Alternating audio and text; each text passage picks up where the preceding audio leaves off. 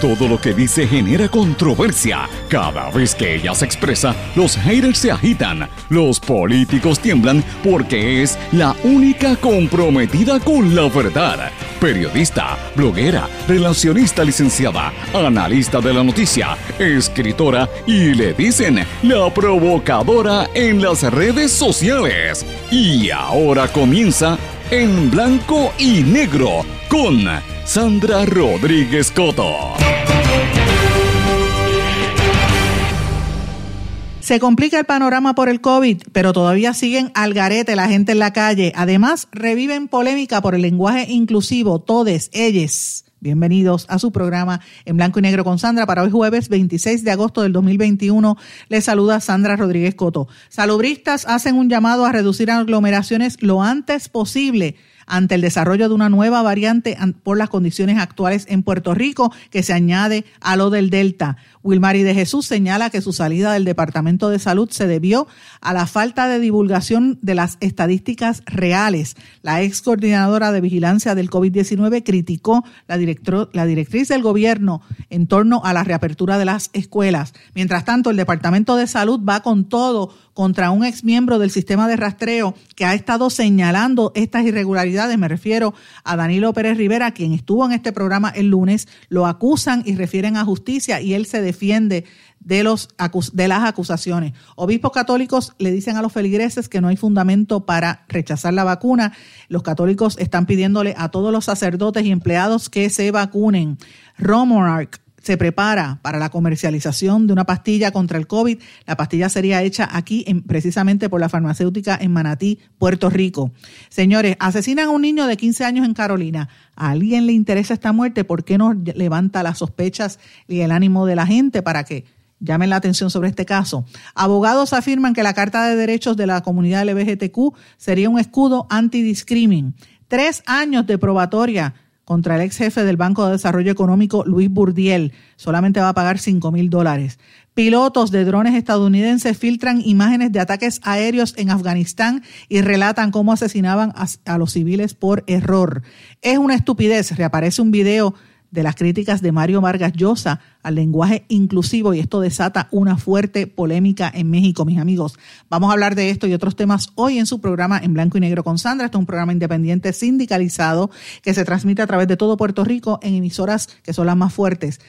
Estas emisoras son Radio Grito 1200 AM Lares, 93.3 FM en Aguadilla, X61 que es el 610 AM Patillas, 94.3 FM también en toda esa región de Patillas, Guayama, WLRP 1460 AM Radio Raíces, La Voz del Pepino en San Sebastián, y a través de la cadena WIAC, que son las emisoras WYAC 930 AM Cabo Rojo Mayagüez, WISA WISA 1390 AM en Isabela y WIAC 740 AM desde la zona metropolitana. Vamos de lleno con los temas para el día de hoy.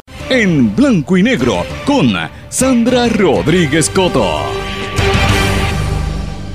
Bienvenidos a su programa en blanco y negro con Sandra. Le doy la más cordial bienvenida a todos los que nos están sintonizando ahora a la una de la tarde a través de todo Puerto Rico en estas emisoras que son las más fuertes en cada una de sus regiones. Y a los que nos escuchan más tarde, una vez sale este programa grabado, pues también buenas noches o buenos días, dependiendo de la hora que nos escuchen una vez sale esto al aire. Hoy tenemos un programa con mucha información. Como llevamos toda una semana, hoy no vamos a, cambiar en esto porque la noticia lo amerita. Vamos a estar hablando nuevamente sobre el tema del COVID y todo lo que esto acontece, porque hemos estado viendo un repunte en esta peligrosísima enfermedad aquí en Puerto Rico y hay muchas informaciones trascendiendo sobre esto y pues por eso es que tenemos que dedicarle cada día más tiempo a esto. Hoy trascendió esta mañana, no sé si han tenido la información, que reportaron cinco nuevas muertes, ocho nuevas muertes, perdón, muertes adicionales para un total de 2.786 muertes acumuladas hasta el día de hoy.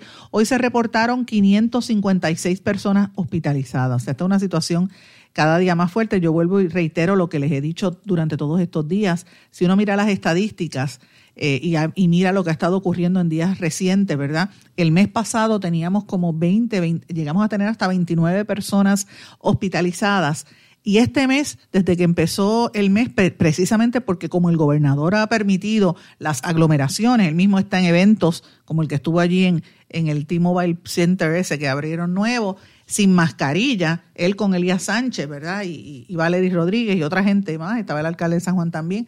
Y todos estos eventos que han habido públicos, pues evidentemente yo creo que, que eh, se, ha, se ha proliferado esta nueva cepa, la cepa del Delta, y la gente no utiliza las mascarillas, la situación está fuera de control. Este mes, como decimos, empezamos el martes 3 con cuatro, con cuatro muertes y 195 hospitalizados y ya llevamos casi 500 y pico de hospitalizados. Esto es una situación bien terrible, señores, 556. Ocho muertes. Ayer, el día antes hubo 20 muertes, el día antes 16 muertes. Así que la situación está cada día eh, mucho más fuerte. Hay mucho temor con esto de, de lo que está aconteciendo en torno al COVID y la gente pues Evidentemente usted sabe que las autoridades están tomando sus cartas sobre el asunto, ya están hablando de posibilidades de nuevo cierre, de recomendaciones que va a hacer la coalición científica eh, y de pues la cantidad de para evitar que esta curva ascendente siga allí.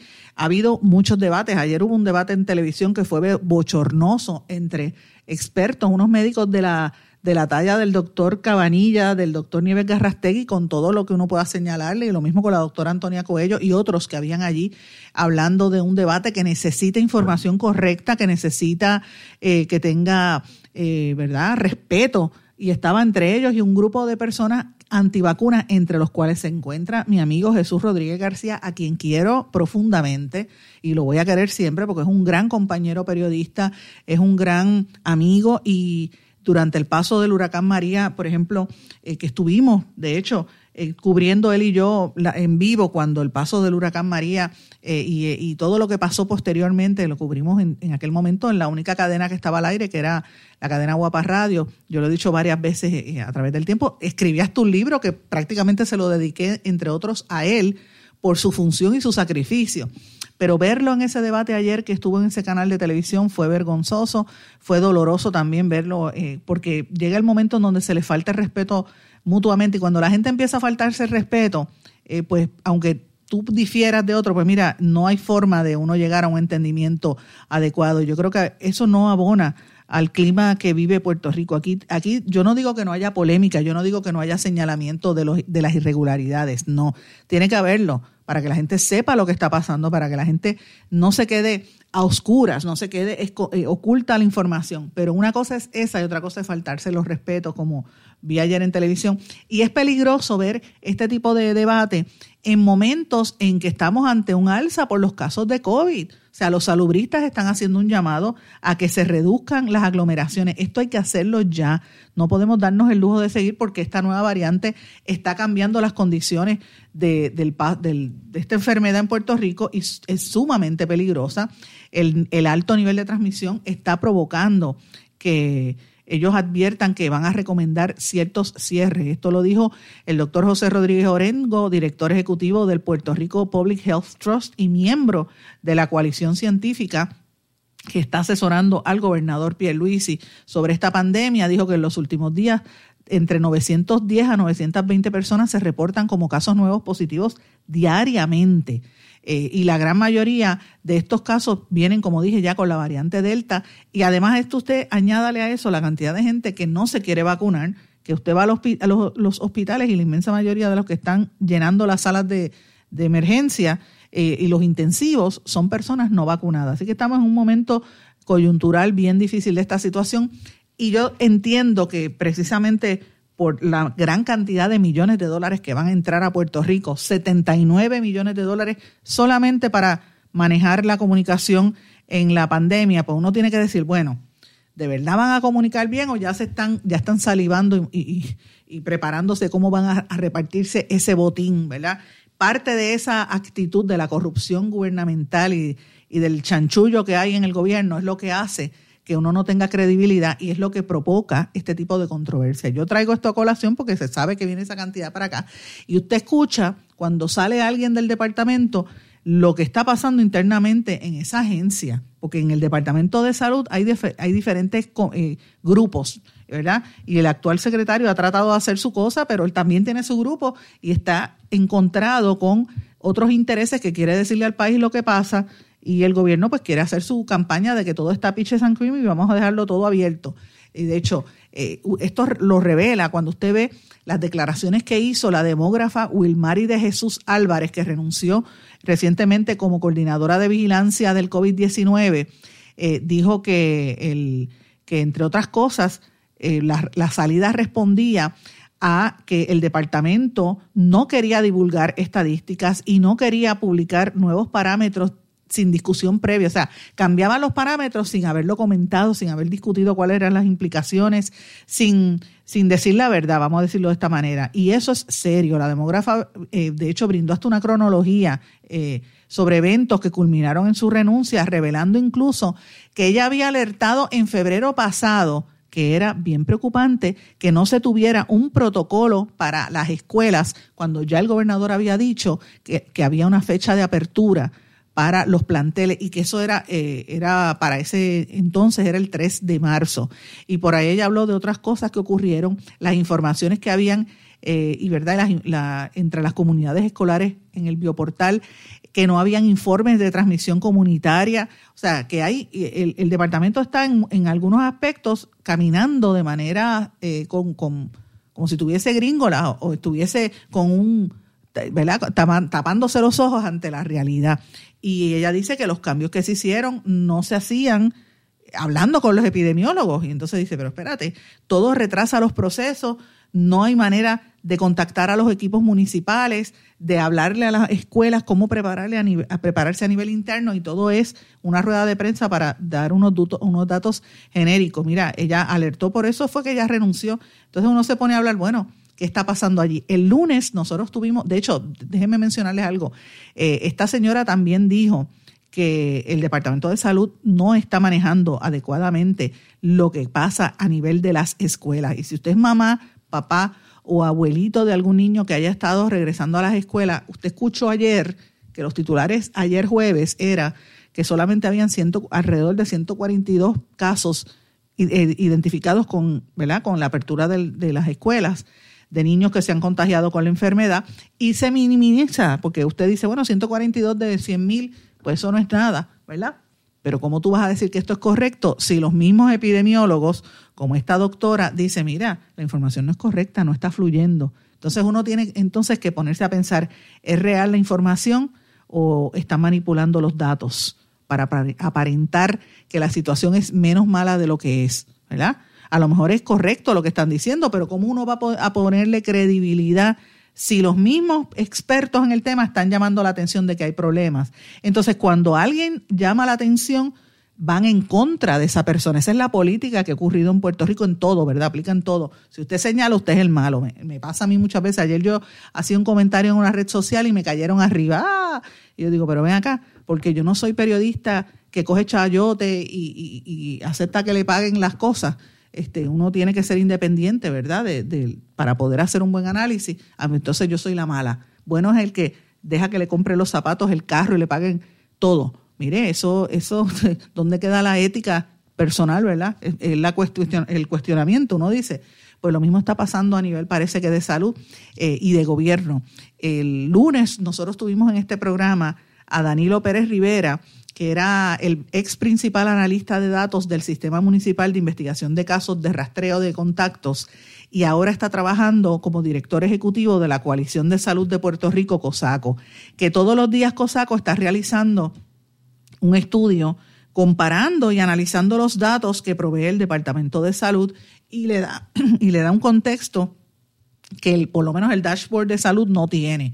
De hecho, yo menciono que eh, Salud eliminó, por ejemplo, la, la información sobre las cantidades de pruebas ahora es todo vacunas, vacunas, vacunas, pero tú no sabes si de verdad están probando gente o, o, haciéndole la qué cantidad de exámenes le están haciendo para tú saber si de verdad hay eh, los números se correlacionan, ¿verdad? O es que están las pruebas eh, se han limitado. Ese es uno de muchos ejemplos que, que hemos levantado como interrogantes en todo este proceso. Y este joven que estuvo aquí, un muchacho joven, lo están acusando de supuestamente haberse apropiado de información que incluye datos confidenciales de pacientes. Eso dice el Departamento de Salud. Lo refirieron al Departamento de Justicia eh, y obviamente a él lo interpelan en el, en el Capitolio, ¿verdad? Estaba siendo interrogado por nada más y nada menos que el que, ¿verdad? El, el, por la comisión verdad que estaba allí, eh, a él lo refirieron a la División de Integridad Pública eh, y dice que, el Departamento de Justicia pide que se determinen acciones. Por su parte, en una vista pública que hubo ayer en la legislatura, él se defendió eh, y él le dijo, porque quien lo cuestionaba era Juan Oscar Morales, representante del PNP, que uno dice, bueno, Juan Oscar Morales, que lo que hizo fue un aguaje con las vistas de Mabel para cabeza y le pasó la mano a ella y a Dil Rosa. Juan Oscar Morales, que no investigó la corrupción que dejó el doctor Rodríguez Mercado en el Departamento de, Salud, Juan Oscar Morales, si tuviera vergüenza en la cara no hablaría, pienso yo. Pero claro, le está cuestionando a este joven y este joven, eh, él lo negó y de hecho, eh, no solamente él lo negó y dijo que esto es una campaña de persecución, él dijo que, él eh, tiene comunicación directa y que es una falta de respeto a lo que están haciendo. De hecho, él se le, en un momento eh, él acusó a, este muchacho, al, epidemiólogo, de irrespetuoso cuando él le dijo, no, usted me está faltando respeto a mí, hubo una controversia allí. Y mientras tanto, la epidemióloga Fabiola Cruz, que ustedes saben fue la directora de este, de este, de este departamento, de esta división en el Departamento de Salud, y se tuvo que ir, elogió el desempeño de, de, este joven Pérez Rivera y le dijo, el trabajo de Danilo Pérez fue impecable, Danilo Pérez trabaja con epidemiología manejable, no con imponderables. Así que esto tiene mucho que ver porque cuando usted, vuelvo y digo, señala lo que están haciendo mal, pues entonces usted se convierte en el villano y hay que ir en contra de usted. Pero es peligroso cuando un Estado, con el poder que tiene el Estado, va en contra de usted a nivel criminal. ¿Sabe? Dígame si eso no es una dictadura. Porque en, la dictadura eso es lo que pasa. Primero los meten presos y después los matan, los arrestan y los matan. ¿Verdad? Eh, en, Argentina y en Chile venían camiones y se llevaban a la gente o le quemaban los libros, quemaban eh, bibliotecas y quemaban librerías. Y si habían por asociación, por ejemplo, usted era político o estaba en contra de un partido y venía, tenía una novia, pues iban y lo arrestaban a usted y arrestaban a la novia. Y arrestaban a los papás de la novia, los arrestaban a sus papás. Eso era lo que hacían. Así era que funcionaban las, las dictaduras y los desaparecían. En Puerto Rico opera un sistema parecido, pero es que te dañan, te tratan de dañar la reputación y hacen todo este espectáculo con quien está tratando de dar una información veraz y quien cuestiona tu corrupción. Entonces, yo me pregunto si ese es el mismo interés que tuvieron para resolver la situación que había y que hay en el Departamento de Salud con una estructura de gobierno paralela que tenían sobre 100 empleados que se ganaban entre todos, eh, manejaban más de 100 millones de dólares en contratos a través de Manpower, que lo hemos revelado en este espacio. ¿En qué quedó eso? ¿En qué quedó Mabel Cabeza? ¿En qué quedó Adil Rosa y todas esas mujeres que firmaban contratos y firmaban acuerdos en el Departamento de Salud? ¿Ah? Eh, Juan Oscar Morales tiene que rendir cuentas tiene que explicar en qué quedó esa investigación o fue un show mediático para que le tomaran fotos antes de las elecciones, pregunto yo. Y los populares, ¿qué hacen los populares al respecto? ¿O es que no existen los populares? Lo único que están hablando es de, de, quién se queda en el poder. Porque el Partido Popular se supone que esté eh, eh, ¿verdad? en mayoría, el presidente del Senado y de la Cámara. ¿Qué están haciendo los populares al respecto para investigar la corrupción que había en el gobierno anterior en el Departamento de Salud durante una pandemia? Que se supone que vele con la salud del país, que fue la misma gente que manejó el Departamento de Salud durante el huracán María, cuando murieron tanta gente en Puerto Rico. ¿Dónde está la investigación a esos que provocaron las muertes en Puerto Rico? Pregunto yo. Yo no estoy defendiendo a Danilo Pérez. Si lo hizo mal, métalo preso. Yo soy de las que pienso así. Ahora, vamos a hablar con realidad, vamos a hablar con honestidad. ¿Dónde está la investigación a todas esas personas que hicieron estos actos de corrupción, porque todavía yo no he visto absolutamente nada, ni un pelito moviéndose. No pasa nada. Votaron 500 pruebas y quien las, las, detuvo fue el doctor Segundo Rodríguez Quilinchini, que después estaba en el, en el Task Force, así haciendo show, y cuando miraron a ver, dejó un desastre en el recinto de ciencias médicas ¿Y qué hizo cuando salió el desastre que desertificaron y perdieron la acreditación varios programas? Puso pies en polvorosas y se fue. Y ya renuncia, se acabó la cosa. Deje, eh, dejo atrás el problema, eh, resuélvanlo como ustedes puedan, como dijo una vez el ex gobernador Rosselló. Asimismo, entonces, ¿dónde queda la, volvemos a lo mismo, la impunidad? Y dígame si eso no es una, una dictadura. Claro que es una dictadura, porque le he mencionado ahí varios ejemplos. Rodríguez Mercado, que fue secretario de salud, no pasó nada está siendo investigado y los federales no se acaban de mover. tiene que tener muchas conexiones a nivel federal. Ahí le mencioné Rodríguez Quilinchini en el, en el Rodríguez, el doctor Segundo Rodríguez, perdón, de, del, de allá del recinto de ciencias médicas, perdieron las acreditaciones, bien gracias, se lavó las manos como Poncio Pilato y se fue. ¿Qué pasó con el Task Force? ¿Qué evaluación se le hizo al Task Force médico? Tampoco. ¿Cuál, fueron las, ¿Cuál fue la evaluación final de las ejecutorias de Lorenzo González eh, versus lo que le hicieron a la doctora eh, eh, Concepción Quiñones del Hongo? Yo le pregunto eso, y entonces ¿dónde queda Juan Oscar Morales preguntando? Ah, ahora, porque se dan cuenta que están manipulando la información, ahí hay que sacar pecho. ¿Y entonces qué pasó con los robos de los millones de dólares? Pregunto yo, nadie sabe. Nadie sabe. Para que ponga las cosas en perspectiva, siempre es bueno recordar esas situaciones. Mientras tanto, aquí sigue muriendo gente y sigue enfermándose gente por el COVID porque la actitud es de dejarlo todo abierto. Los obispos católicos, la conferencia episcopal puertorriqueña, que incluye seis de los siete obispos del país, va a requerir vacunación obligatoria de todos los sacerdotes y empleados de la Iglesia Católica en Puerto Rico y dijo que no hay fundamentos de la Iglesia para rechazar la vacuna. Así que esta es la, postura que asume la, Iglesia Católica, una de las principales eh, religiones en este país. Me parece súper importante que se traiga esto a colación cuando están hablando de eh, evangélicos mayoritariamente, ¿verdad? Pastores evangélicos y miembros de otras religiones, como la Wicca, por ejemplo, que están impugnando el tema de la vacunación. Y hablando de eso, trasciende hoy también un problema que hay con el sistema de la VacuID, el sistema electrónico para que usted pueda tener esa información a través de Sesco Digital. Dice que hay más de 100.000 personas que no han podido solicitar el, el sistema eh, sobre todo las personas que han sido vacunadas en, las farmacias Walgreens, CVS, en Costco, Kmart y Walmart, tampoco a los, a los que se han vacunado en el hospital de veteranos, porque dice que esta identificación, pues obviamente como tiene que ver con eh, sistema en Estados Unidos, pues todavía no se ha incorporado al, a la red en Puerto Rico y están teniendo problemas con ese sistema. Eh, la epidemióloga eh, Judith Rodríguez, la amiga Judith Rodríguez, dice que este tipo de situación lo que hace es que afecta a la política pública, porque cuando tú ves polémica tras polémica con la aplicación, pues tú dices, pues, ¿para qué me voy a meter ahí? Mejor no lo hago. Ay, yo ni me voy a vacunar, ¿verdad? Y esa es la actitud que toma mucha gente para alejarse de esta de estas controversias. Dice, esto es un problema, mejor no me meto ahí. Yo creo que la, el vacío ID es un, es un elemento tú sabes, al principio yo pensé que hay hacerte otra carpeta más, pero ¿qué más carpeta? Si el gobierno tiene toda la información tuya a vida y por haber, pues ahora la van a tener digital y esa base de datos me imagino que eventualmente las tendrán empresas, las empresas que manejan esa información. Y hablando de eso, eh, hay una noticia bastante buena, la farmacéutica Romrack, Romrack eh, establecida en Manatí, dio a conocer a través de su presidente Mark Ayers que tienen lista la producción de sobre 25 millones de tabletas de su producto NT300 que promete reducir los efectos del COVID-19 eh, y ellos esperan con eso tratar de comercializarlo y bajar la tasa de hospitalizaciones. Están esperando esta farmacéutica por la aprobación de la Administración Federal de Drogas y Alimentos. Es una petición de bajo el uso de emergencia de esta pastilla para detener la gravedad de la pandemia y se está produciendo en Puerto Rico. Me parece súper interesante.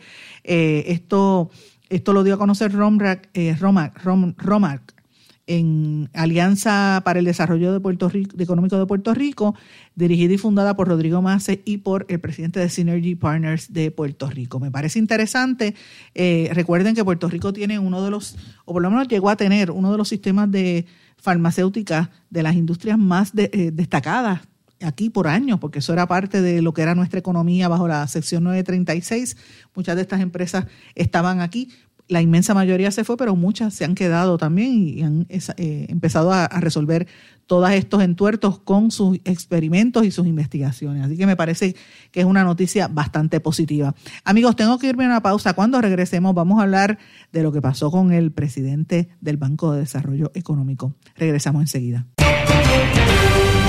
No se retiren, el análisis y la controversia continúa en breve, en blanco y negro, con Sandra Rodríguez Coto.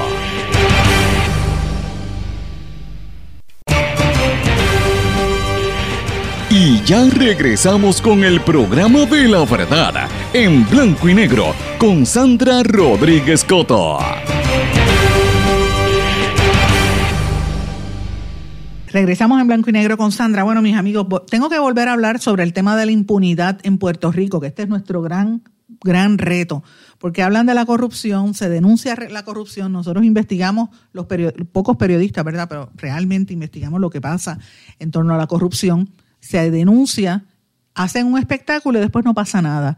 Y cuando vienen a la gente que roba o a la gente que hace las cosas malas, le pasan la manita y mira, todo queda impune. A los que a los pocos que investigan, ¿verdad? Porque hay muchos por ahí que andan eh, de lo más felices por ahí eh, usando el dinero que ganaron en sus negocios, algunos turbios durante el gobierno, como pasa con los del chat de Telegram, que usted lo ve por ahí con esa cara de lechuga de lo más feliz eh, después de todo lo que hicieron, ¿verdad? aparte de ofender al país, las cosas que se les imputan pero no pasa nada. Y lo mismo eso es lo que está ocurriendo con el caso del expresidente del Banco de Desarrollo Económico de Puerto Rico, Luis Burdiel Agudo. Señores, sentenciado a tres años de probatoria por violar la ley de ética gubernamental y por haber hecho una negociación incompatible con el ejercicio que tenía como presidente de esa institución en un cargo público. El Tribunal de San Juan, el juez Aldo González Quesada, mire lo que hizo, le, impuso restituir eh, cinco mil dólares. Bien, gracias. Él se declaró culpable el pasado 18 de mayo. Ustedes recordarán, a él se le imputaba por el panel del fiscal especial independiente violaciones al artículo 253 del Código Penal, que eso se refiere a la negociación incompatible con el ejercicio del cargo público, y otro por la infracción al artículo 5.7 de la misma ley de ética por no divulgar información requerida a sabienda. Usted se acuerda que él tenía negociaciones siendo él había tenido negocios eh, y préstamos con el Banco de, Desarrollo Económico que después él pasó a, presidir. Eh, antes de ocupar el, cargo como presidente, él tenía una deuda con el banco precisamente por casi 492.031, o sea, casi 493 mil dólares. Ahora, el ahora imputado fue nombrado como presidente del Banco de Desarrollo Económico por el entonces gobernante Ricky Rosselló, bajo la administración eh, cuando entró Rosselló en el año 2017, pero él ya había trabajado en el banco anteriormente en el año 2019 como director ejecutivo en finanzas y administración y en el 2012 había sido nombrado director ejecutivo eh, interino. El 16 de julio del 2019, la oficina del inspector general eh, recibió un referido sobre lo que estaba haciendo Burdiel eh, que lo había referido Geraldo Portela, que era, en aquel momento Portela, ustedes recordarán, era el presidente del Banco de Desarrollo Económico, que dijo, miren, hay que evaluar, porque estamos evaluando una, la venta de la cartera de préstamos del banco. Entonces él dice, espérate, eh, recuerden que Portela había asumido la dirección del banco en abril del 2019 ante la renuncia inmediata que había solicitado Burdiel, eh, que la fortaleza le dijo a Luis Burdiel, tienes que irte ahora mismo cuando salió en prensa de que él tenía préstamos en el Banco de, Desarrollo Económico.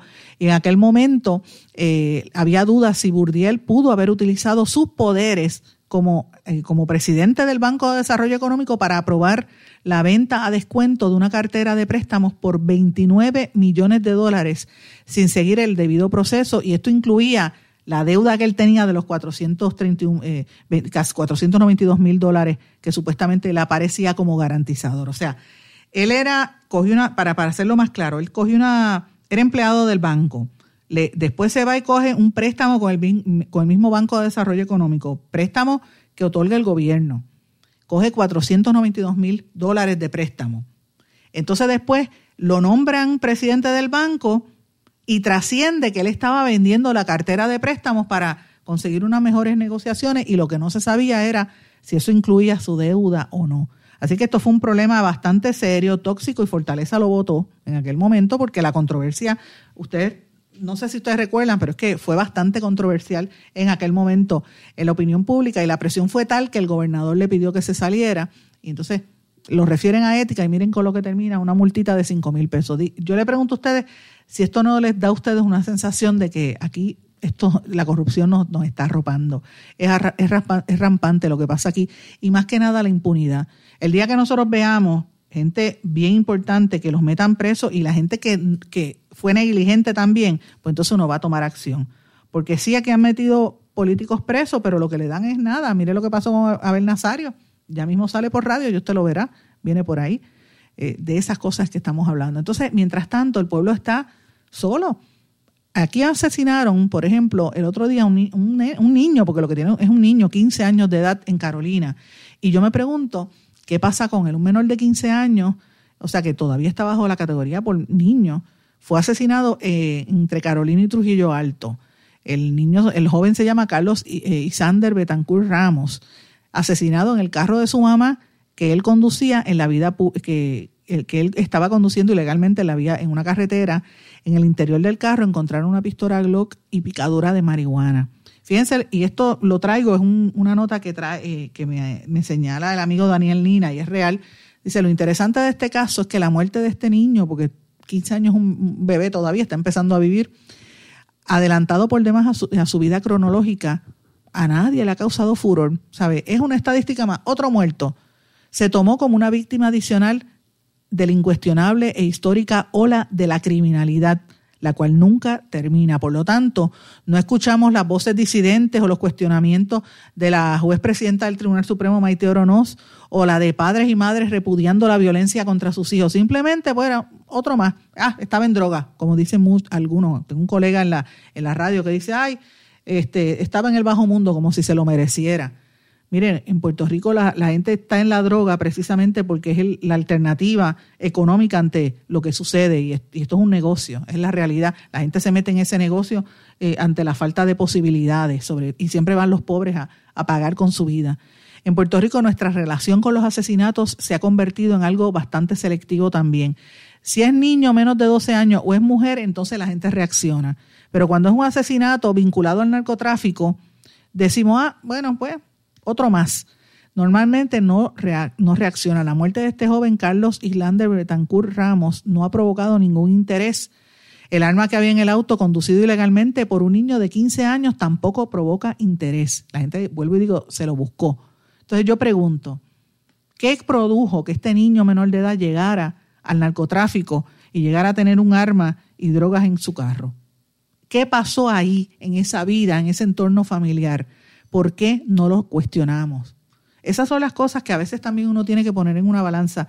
Yo no digo que no se cuestionen los, feminicidios, todo lo contrario, lo hacemos aquí todo el tiempo, estamos trabajando y tratando de ayudar a, víctimas también. En estos días hemos trabajado dos casos particulares muy fuertes que nos tienen, a mí me tienen emocionalmente drenada bregar con estos casos cuando y yo no, no soy psicóloga ni nada, yo simplemente me entero porque me escuchan en este programa Mucha gente me contacta a través de las redes sociales o me escribe a través del email. Este caso vino a través del, y lo digo públicamente, uno de los dos casos vino a través del email en blanco y negro con sandra arroba gmail.com. Y yo escuchar esa información del caso de esta muchacha me rompió el alma. Yo no brego con eso porque no soy experta, no soy psicóloga. Yo simplemente lo paso a gente que yo creo que puede trabajar eh, y conoce el caso y, y, lo importante es salvarle la vida a estas mujeres. Y uno pues señala estas cosas, pero ¿qué pasa cuando son menores de edad, como este niño, Carlos Islander Betancourt Ramos, 15 añitos nada más, metido en la droga, con picadura de marihuana? ¿Qué lo provocó? ¿Dónde están sus padres? Eh, ¿Terminó la escuela? ¿Qué rol tuvo? ¿Qué, qué, qué pudo haber hecho un maestro quizás para tratar de cambiar la vida de ese niño? Mire, nosotros no nos detenemos a veces a preguntarnos estas cosas.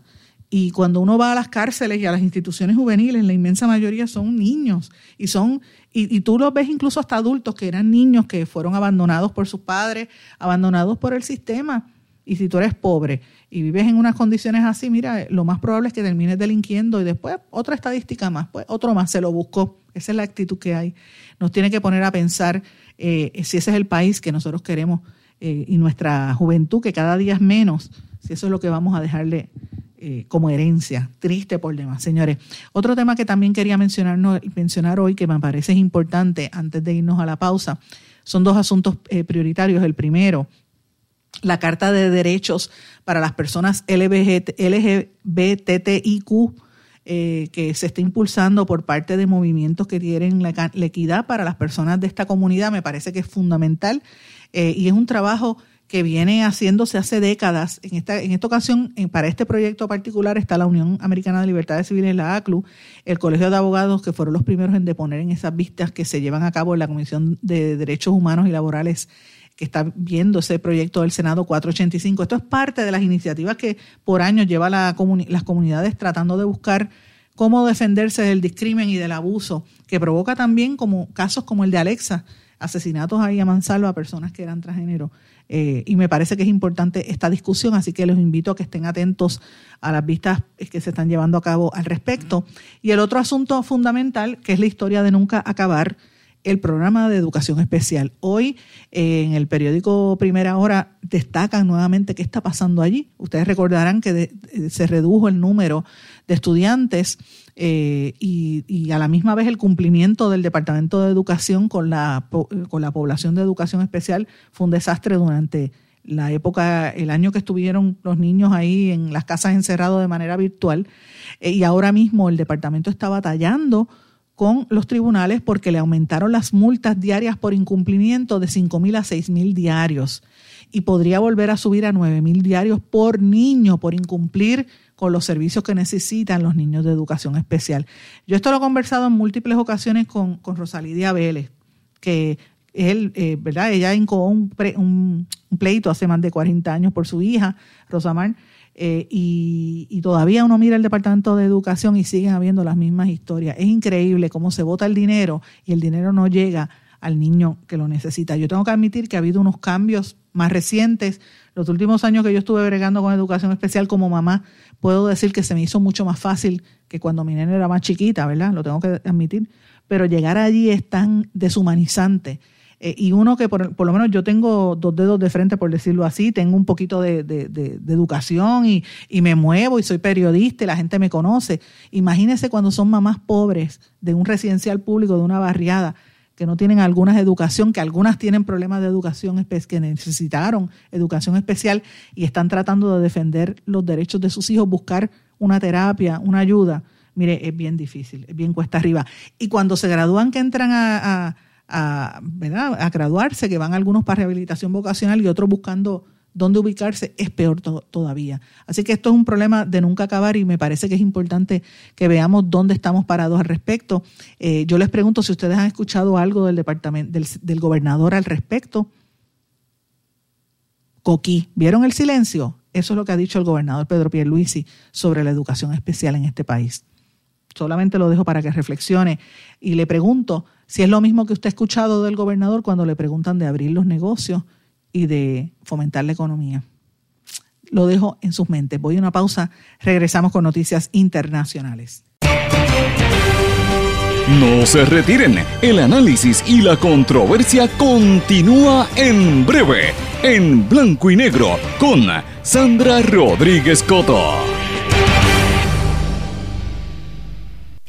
¿Tienes una emergencia de salud en tu familia? En las salas de emergencia de Menonita estamos para atenderte en cualquier momento y de manera segura. Hemos establecido estrictas medidas de protección y seguridad para que tu visita a la sala de emergencia no sea una preocupación. Tu emergencia la atendemos en Menonita. Ven tranquilo a tu centro de salud o sala de emergencia menonita más cercana. Contamos con médicos, especialistas, pediatras, laboratorio, rayos X y más. Tú nos conoces. Confía tu salud en Menonita. Con nosotros estás seguro.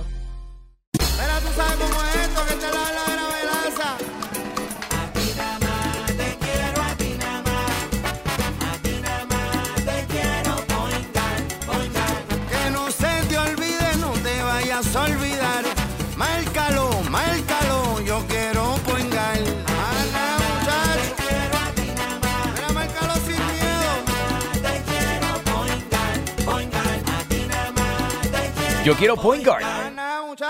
Quites el dolor de cabeza con sus obligaciones de contabilidad con los servicios que presta Villalba y Villalba Company. Directo, personal y con sensibilidad humana. Lo que se busque un verdadero asesor de contabilidad para todo tipo de servicio de contabilidad, pago de IBU, pago de nómina, informes trimestrales y anuales y otros. Ofrecen servicio directo personalizado. Villalba y Villalba Company. Para orientaciones, su teléfono el 939-336-5774.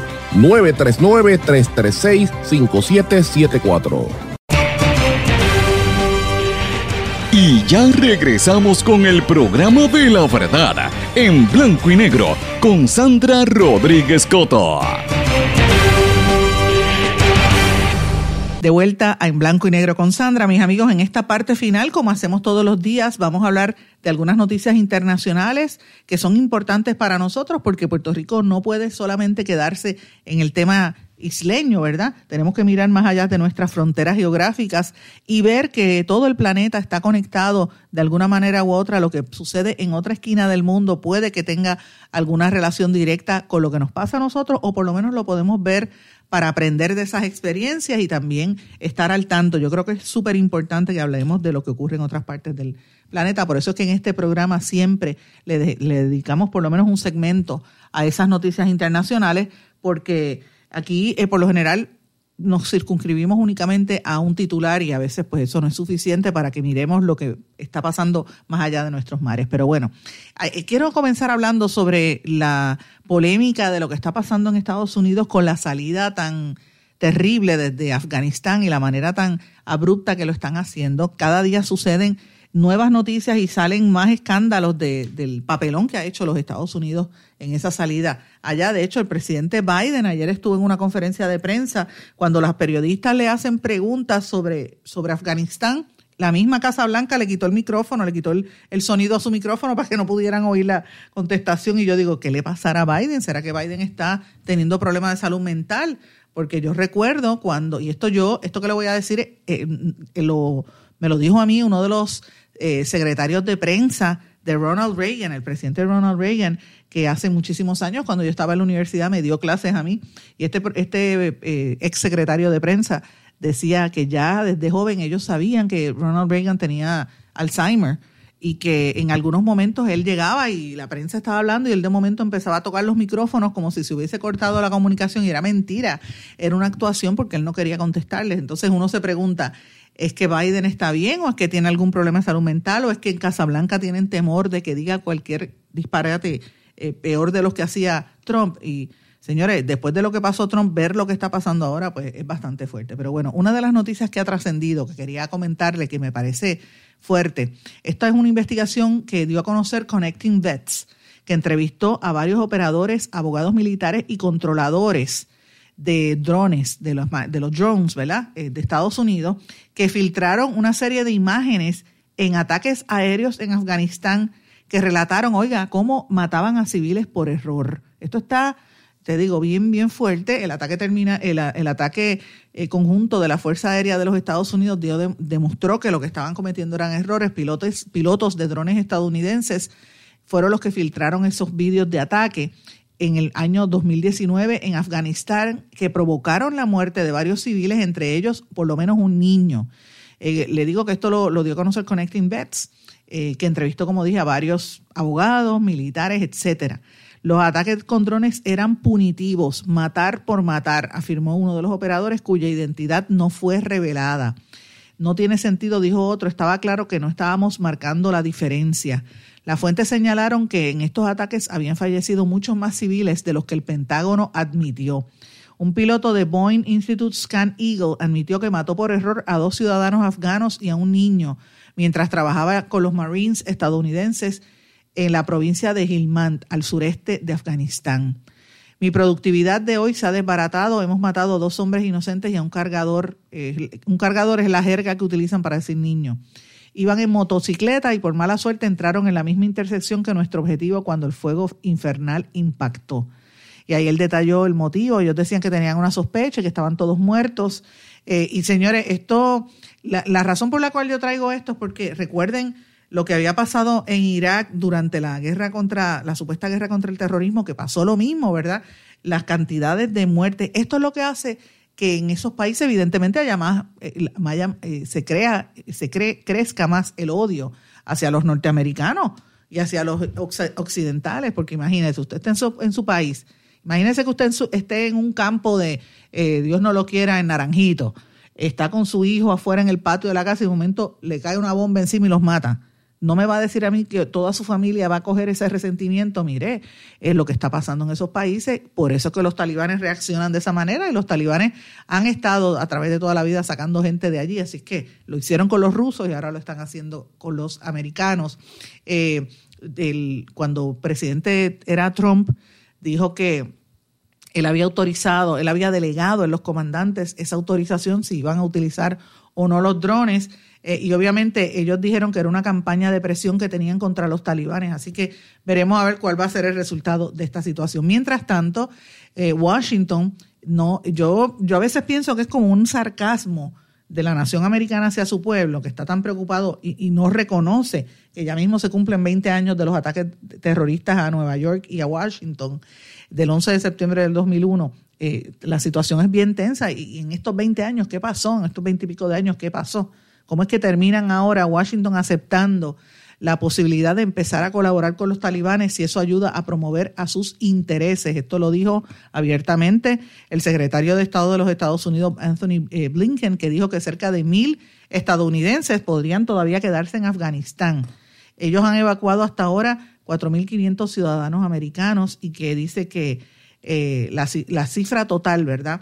Eh, del secretario de Estado dice que son 82 mil personas que han sacado desde el pa pasado 14 de agosto. Esas 82 mil personas están parando en campos de, refugiados en muchos lugares. Uno de esos campos de refugiados está en Qatar. Qatar es uno de los países más ricos del, hemisferio. De hecho, yo tengo un, amigo, un colega y compañero, el profesor Jairo Lugo Ocando, que ha estado en este programa, que junto con él y con Federico Suberbi publicamos un libro a finales del 2020 que salió este año, el libro de News Media en Puerto Rico, Journalism in Times of Crisis and Colonial Setting, su libro que fue publicado en inglés, ahora va a salir en español, y ese libro, eh, el, ¿verdad? Jairo, que es venezolano, es profesor en la Universidad de Northwestern, allá en Qatar, y Qatar es un país de muchísimo lujo, pero eh, tienen ¿verdad? unos vínculos con los Estados Unidos y han preparado allí un campo para eh, recibir los refugiados afganos. Pero señores, miren lo que están diciendo ahora mismo. Dice que es un auténtico infierno Oigan esto, la basura, la orina, la materia fecal, los líquidos derramados y el vómito cubren los pisos. Eso está eh, informándose a través de correos electrónicos entre el Comando Central de los Estados Unidos y el Departamento de Estado y el Pentágono. Dice que las condiciones son espantosas, que es un, un auténtico infierno donde están moviendo a todos esos refugiados de Afganistán. Estos seres humanos están viviendo una pesadilla. Estamos en medio de una crisis humanitaria que se agrava con cada vuelo que aterriza en Doha. Esto lo dijo eh, uno de los portavoces del agente especial del Comando Central de los Estados Unidos, Colin Sullivan. Así que esta situación se está tornando muy fea, por eso que usted ve que varios países de Europa estaban tan molestos, porque de ahí de Qatar posiblemente vayan a bases en Europa, en lo que eh, determinan finalmente si los dejan entrar o no a territorio norteamericano. Eh, y en, mientras eso sucede, eh, le preguntan a Biden en la rueda de prensa de ayer, y Biden dice, yo seré el primero a quien llame, dice Biden relajando cuando le preguntan qué haría si se quedan estadounidenses en Afganistán después de la fecha límite. Esa fue una pregunta que le contestó al periodista de NBC, Peter Alexander, cuando le preguntó sobre qué, qué haría, ¿verdad? Si, si, quedan estadounidenses allí. Una situación bastante fuerte, señores. Eh, tengo que mencionarles también varias cosas que están ocurriendo en América Latina. Una de estas es las negociaciones, las supuestas negociaciones eh, que hay entre el gobierno de, de Bukele con tres pandillas en El Salvador y cómo intentó borrar las evidencias. El objetivo de, supuestamente de estas negociaciones fue conseguir que el número de asesinatos en el país centroamericano eh, mantenga su desplome bajito a cambio de que las supuestamente las pandillas recibirían beneficios. El gobierno lo ha negado, pero fíjese que esto es en Centroamérica y tiene un poco que ver con la proyección que quiere hacer eh, El Salvador, particularmente este presidente millennial, ante el gobierno de los Estados Unidos que quiere proyectarse como un país progresista, de futuro, eh, y bajar un poco la diapasón de los supuestos, ¿verdad? Del hecho que, que haya tanto eh, pandilla que se está, eh, que está tratando de entrar a suelo norteamericano y que son parte de los responsables del tráfico de drogas por el sur de la frontera de los Estados Unidos. Señores, quería mencionarles también el, que esta parte, yo digo, Dios mío, esto es terrible, cómo el ser humano nos estamos destruyendo. El gobierno de Japón anuncia que va a construir un túnel submarino para verter más de un millón de toneladas de agua de la planta Fukushima. Ustedes se acuerdan la que la planta nuclear que, que reventó, quieren tirar esas toneladas de agua al océano a pesar del rechazo de sus países vecinos. Ellos empiezan eh, a construirlo a partir de marzo del año que viene y van a verter 1.27 millones de toneladas de agua radioactiva. O sea, que se fastidia el planeta, ellos salen de su problema y se la tiran a todos los demás. Es terrible, señores. Eh, tengo que mencionarles además la parte que quería traerles de, de esta polémica en América Latina. Escuchen estas declaraciones en una entrevista que le hizo el presentador y antes periodista serio, yo creo que ha perdido toda credibilidad, pero ante el mundo, que ahora se ha dado cuenta de, la persona que era, yo lo conocí cuando tuve mi primer trabajo a los 17 años en la cadena Univision en Miami y siempre supe lo que era. Y me refiero a Jorge Ramos. Escuchen cuando Jorge Ramos le hace una pregunta, el mexicano Jorge Ramos, al peruano escritor Mario Vargas Llosa. Escuchen esto. Quería preguntarte sobre el lenguaje y preguntarte sobre el lenguaje igualitario. Por ejemplo, ¿Pero qué llamas lenguaje igualitario? A ver, si, hay, un grupo, igualitario? Si hay un grupo de mujeres, sí. Ah, cinco o seis mujeres, y está, tú y yo, sí. no decimos todas, decimos todos o nosotros. Claro. ¿Por qué no usar todes en lugar de todos o todas? Pero digamos, el, lenguaje es algo que nace naturalmente y que sobre eso pues se establecen ciertas reglas. Nosotros tenemos en el español clarísimamente un masculino inclusivo, se llama. Pero no es un masculino inclusivo. ¿Eso no lo hace un lenguaje machista? ¿Por qué es machista? Porque si ¿por tienes... es machista? Si hay más mujeres que hombres, ¿no debería ser nosotras en lugar de nosotros? Pero ese es un camino muy peligroso, yo creo, digamos, desnaturalizar tan profundamente, desnaturalizar tan profundamente el lenguaje en nombre de un feminismo mal entendido. No, yo estoy de acuerdo con los, las feministas en las cosas fundamentales, sin ninguna duda. Hay que combatir los prejuicios, hay que promover a las mujeres, sin ninguna duda. Ahora, desnaturalizar el lenguaje porque se considera que el lenguaje machista es una estupidez que de ninguna manera yo voy a aprobar, ¿sabes?